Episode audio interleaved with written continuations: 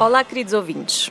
Fernando Medina, presidente da Câmara Municipal de Lisboa, anunciou esta semana que se encontra a trabalhar com a Segurança Social no sentido de juntos disponibilizarem habitação em imóveis da Segurança Social para mais de 1.100 pessoas, entre habitação permanente e residências universitárias. Habitação acessível para 1.100 pessoas numa cidade cuja área metropolitana atinge os quase 3 milhões de habitantes, sem contar com estudantes universitários que queiram vir estudar para cá. Habitação acessível para 1.100 pessoas numa cidade cujo preço de um T1 é, na grande maioria das vezes, acima do ordenado mínimo. Fernando Medina anuncia isso quase que em jeito de super-herói. O super-presidente da Câmara quase que parece pensar nos alfacinhas em primeiro lugar, ao reconhecer que a especulação imobiliária tem sido nefasta na vida das pessoas e que, portanto, é preciso criar habitação, acessível e urgentemente. É uma iniciativa muito importante, lá diz Medina. Mas é o mesmo Medina que em 2016 se entusiasmava com o momento que Lisboa estava a viver. Dizia ele, de dinamismo, vibração, energia, inovação, ânimo. Como não se lembra alguma vez de ter acontecido.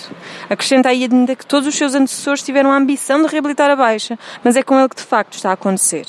A sua obrigação, relembra ainda o então e infelizmente atual Presidente, é agarrar estas oportunidades e projetar o futuro da cidade por muito tempo e na direção certa.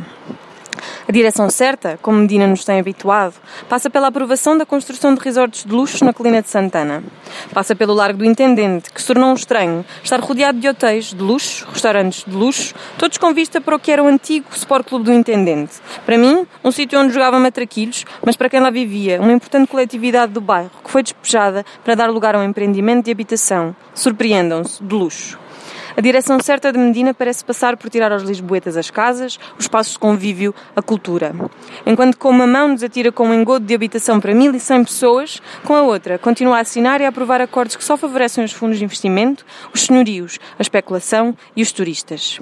Fernando Medina faz lembrar aquelas crianças que por vezes apanhavam um peixe quando pescavam com os pais e os devolviam ao mar, gritando salvei um peixinho, salvei um peixinho, com a inocência de quem não se apercebeu que apenas o devolveram ao mar depois de lhe terem espetado um gancho pontiagudo agudo na boca, deixando-os ensanguentados e à beira da morte.